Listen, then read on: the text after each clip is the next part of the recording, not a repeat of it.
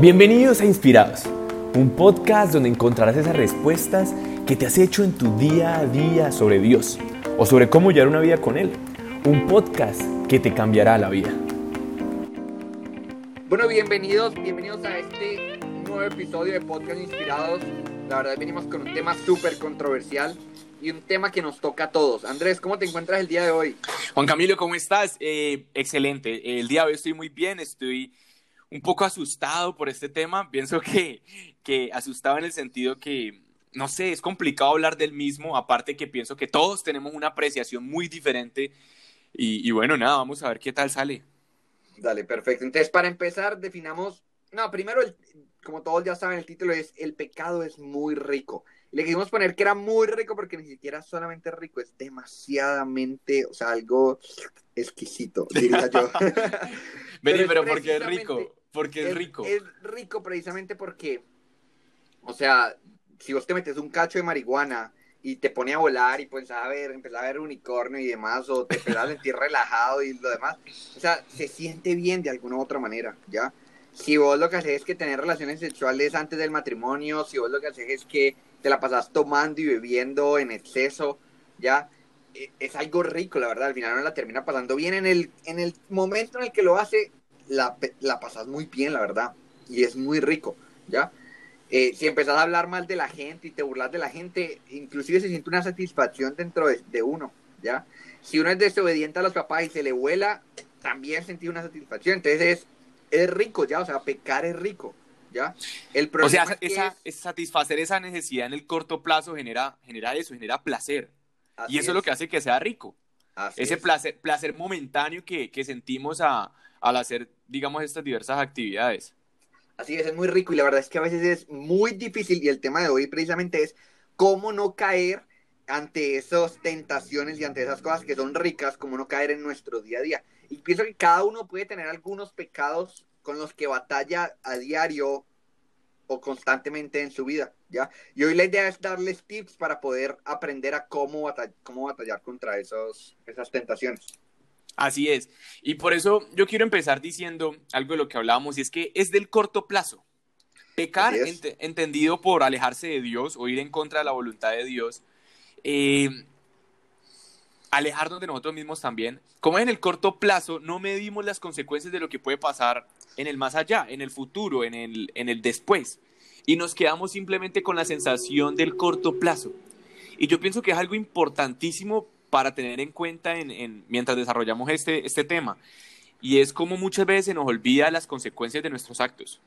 Así es, o sea, la pasamos muy bien en el presente, pero no damos cuenta de que eso es como una, una bolita de nieve que se va armando, ¿ya?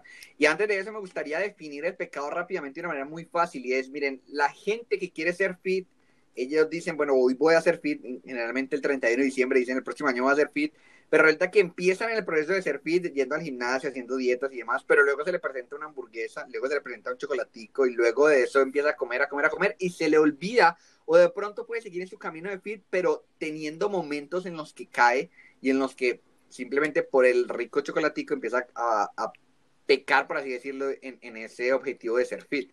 ¿Ya? Así Entonces, es. Así mismo es el pecado. El pecado es simplemente nosotros tenemos un objetivo y es queremos hacer la voluntad de Dios, queremos llegar al cielo, ya, o sea, queremos precisamente hacer lo que Dios quiere que hagamos, pero el pecado que es, el pecado es, no, pues mira, sabes que Dios, por un momentico yo no quiero hacer lo que, lo que sé que está bien o lo que debo de hacer y voy a hacer es otra cosa, ¿ya? Y voy a comerme ese chocolatico o demás, ¿ya? Y ese momentico muchas veces, sin que nos demos cuenta, termina convirtiéndose en un hábito. Así es. Y, y completamente en un vicio que puede llevarnos finalmente a la muerte.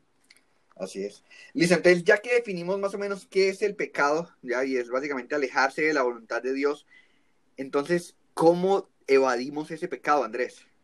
No, pero antes de, de, hablar de cómo evadirlo, yo te quiero preguntar, ¿vos por qué no lo haces? O sea, si es tan rico, ya sabemos qué hace y cuál es, por qué es malo, pero ¿por qué no lo haces?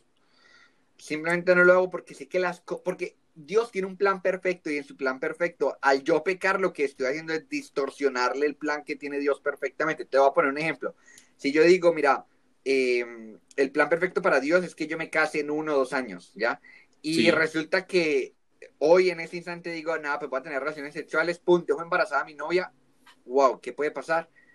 Que ya nos toca adelantar la boda, que nos toca ahora tener un hijo en un tiempo donde, o sea, todavía no lo tenemos planeado, ya entonces, o sea, cambia ese plan de Dios, o sea, daño por completamente ese plan de Dios perfecto que tenía de alguna otra manera, en, por ejemplo, en, en ese aspecto de mi vida, ¿ya? Entonces, no peco precisamente es para no dañar ese plan perfecto de Dios. O intento, más bien, intento no pecar, porque si no pecara sería ya un santo. Eso es lo que ando buscando. Yo creo que más que dañar el plan de Dios, lo que hace es retrasarlo. Bueno, porque así, así como, como uno dice que todos los caminos conducen a Roma, yo pienso que también casi todas las decisiones conducen a Dios. Él permite que todas las decisiones terminen conduciendo a Él. Así nos demoremos más. Así es, yo pienso, yo pienso que, que Dios saca cosas buenas de las cosas malas, sí, sí es cierto, pero el pecar, el pecar, y eso quiero, quiero que quede muy claro en este podcast, el pecar trae consecuencias, ¿ya?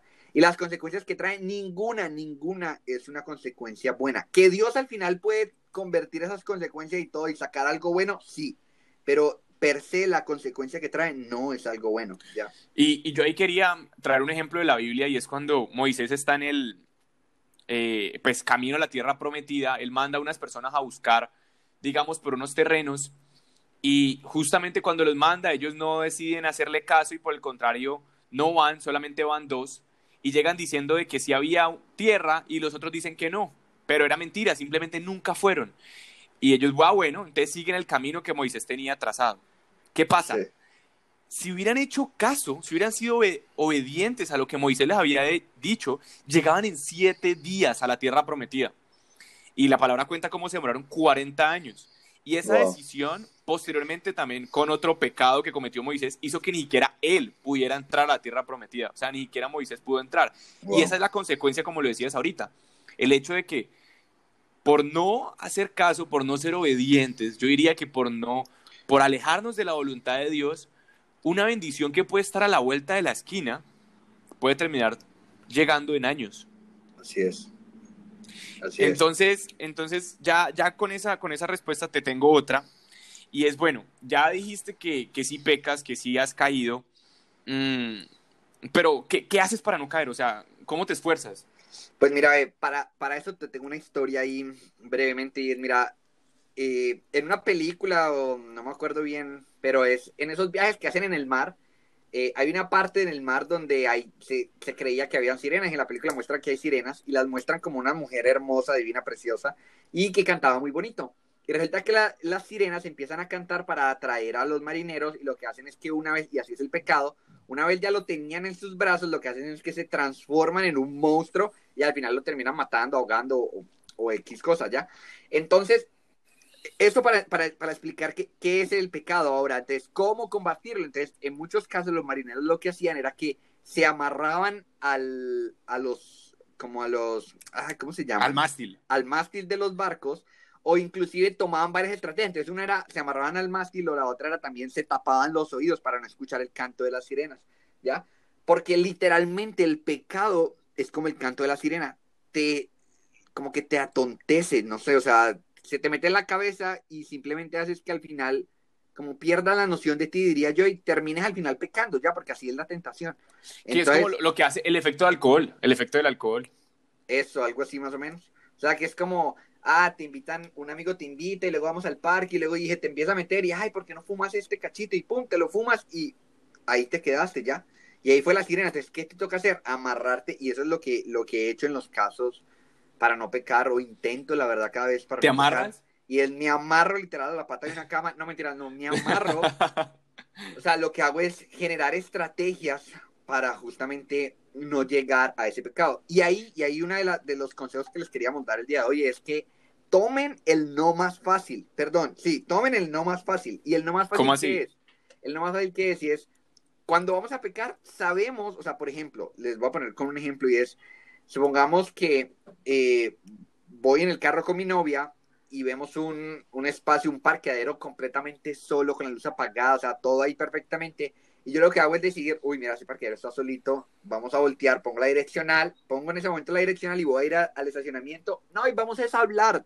Seguramente eh, pasa por mi cabeza, pero dentro de mí ya sé de que, no, pues está oscuro, estamos solos en un carro, puede llegar a pasar otra cosa. Entonces, ¿qué hago? ¿Qué hago? Entonces, antes tomar el, el fácil no es, cuando voy a poner la direccional para ir a ese, a ese estacionamiento, digo, no, no, no, no, ya sé que si voy allá, es muy difícil, la verdad, que, que pueda salir libre de ese pecado. Entonces lo que voy a hacer es que más bien me voy derechito y vamos a cine, vamos a, a un centro comercial, a salir con amigos, a otro plan precisamente para no, como, pro, como no, no permitir que se dé el pecado. Ya, ese es el fácil no.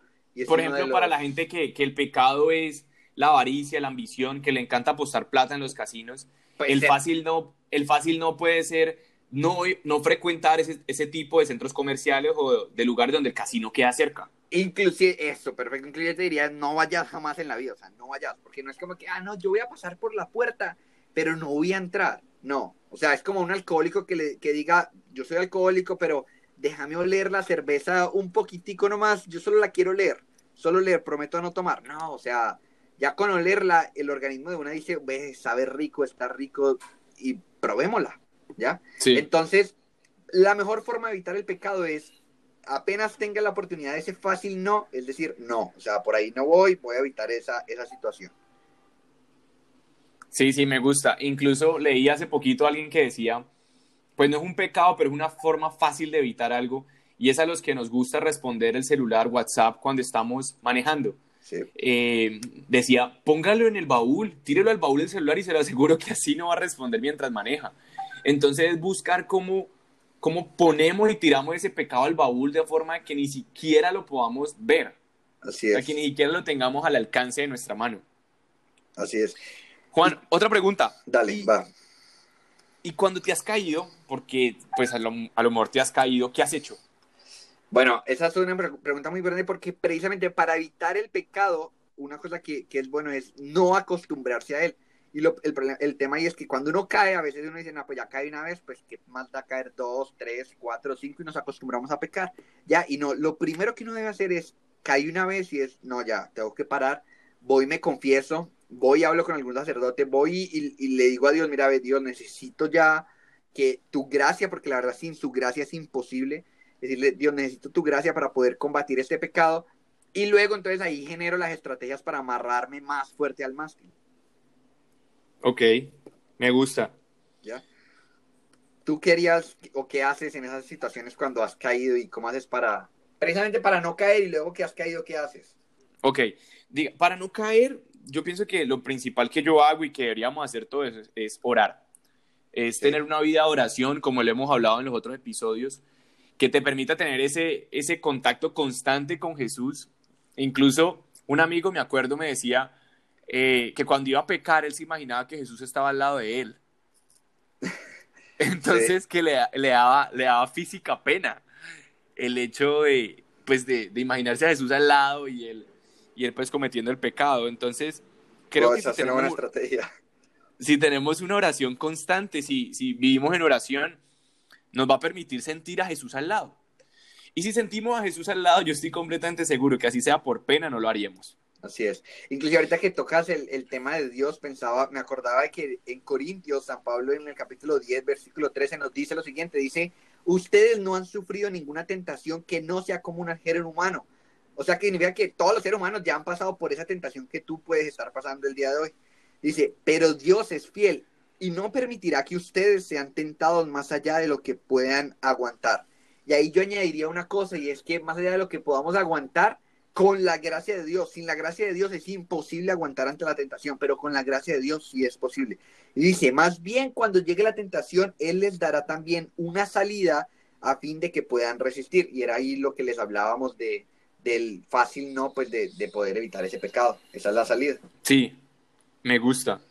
Eh, ¿Sabes otra cosa para seguirte respondiendo la pregunta de, de, lo que hago para evitarlo? Es ser consciente de las posibles consecuencias. ¿Ok? Pienso que, que, que como vivimos en la carrera, vivimos corriendo y nos da igual lo que, lo que hagamos en el corto plazo, se nos olvida ese bien mayor en el largo plazo.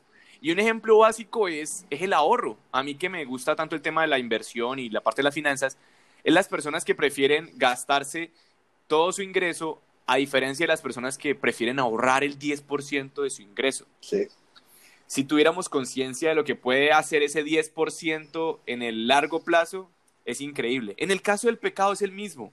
algunas decisiones pequeñas de no pecar en el corto plazo pueden terminar llevándonos a grandes bendiciones en el mediano y en el largo plazo. Wow, me encantó Eh, eso.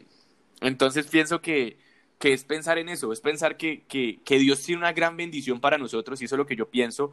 Y cada vez que la voy a embarrar, es como, no, ya quiero esa bendición y no quiero esperar más. Y sé que si la embarro, pues se va a alargar, se va a prolongar ese tiempo de espera. Bueno, así es. Entonces, pienso que como para ir concluyendo y es, lo primero es, identifica tu pecado, identifica el pecado que más te cuesta. Eso. ¿ya? Haz una lista, incluso si puedes, haz una lista. No solamente tiene que ser uno, pueden ser dos, tres, y haz una lista de esos pecados. Perfecto. Y luego, ¿qué recomendarías? que al lado de la lista escriban qué van a hacer, cuál va a ser su mástil al que se van a amarrar, cuál va a ser el baúl al cual van a tirar ese pecado. Y, y que piensen y se imaginen eso, o sea, yo estoy en esa situación, estoy a punto de caer, ¿cuál va a ser el no más fácil que puedo tomar para no caer en ese pecado? Eh, esas dos, la lista con el mástil al lado, ¿cuál va a ser el mástil para el pecado? Pero además de eso, también otra tarea y que es otra de las formas como yo lo, lo he evitado o que me permite ayudarlo a, a intentar evitarlo, es tener a alguien en tu vida con la, con la que puedas hablar, ya sea un confesor, un director espiritual, un amigo o una amiga de vida profunda en oración, que le puedas contar tu vida completa, incluso tus pecados. Wow. Y que esa, y incluso yo hablaba, me acuerdo que con alguien y me decía que el simple hecho de saber de que tenía que hablar con esa persona le daba pena y que ya solamente por eso pues no lo cometía. Entonces, pienso que ponernos en evidencia hace que tomemos conciencia de nuestras acciones. Sí. Cuando todo lo hacemos en oculto y lo hacemos a escondidas nos da igual porque pues pensamos que nadie nos ve. Pero cuando ponemos, nos ponemos en evidencia ante un otro, tomamos conciencia inmediatamente de lo que estamos haciendo. Wow, eso me encanta. Y sí, ahí de la mano de eso pienso que es que no podemos creer de que somos muy fuertes, de que solo solos podemos contra el pecado. El más inteligente no es el que dice, ah, yo puedo, yo puedo soportar el pecado, puedo ir a la casa de mi novia cuando ella está sola y no voy a pecar. Ya no, el más inteligente es el que corre ante esa situación y, y- pone como trabas, mástiles que lo, que lo que permitan sea que no peque. Ya, entonces es- Exacto. no te creas fuerte ante el pecado. Eh, exacto. Es el que más corre, definitivamente. Así es. Y bueno, Andrés. Entonces, bueno, ya para finalizar, eh, nada, concluir de que sí, el pecado es muy rico. Yo creo que a todos tenemos un pecado que nos encanta y, y que también sabemos que las consecuencias en el mediano plazo no son tan buenas. Entonces, la, la- la recomendación final para que hagas la lista, escribas al lado del mástil, pero sobre todo también encuentres esa persona y te confieses y, y le hables y te pongas en evidencia de que lo que estás haciendo no está bien y que tenemos que crear acciones de mejora. Así es, Andrés. Bueno, que Dios los bendiga y que luchen contra ese pecado que cada uno trae. Dios los bendiga y que tengan un excelente, excelente resto de día. Un abrazo para todos.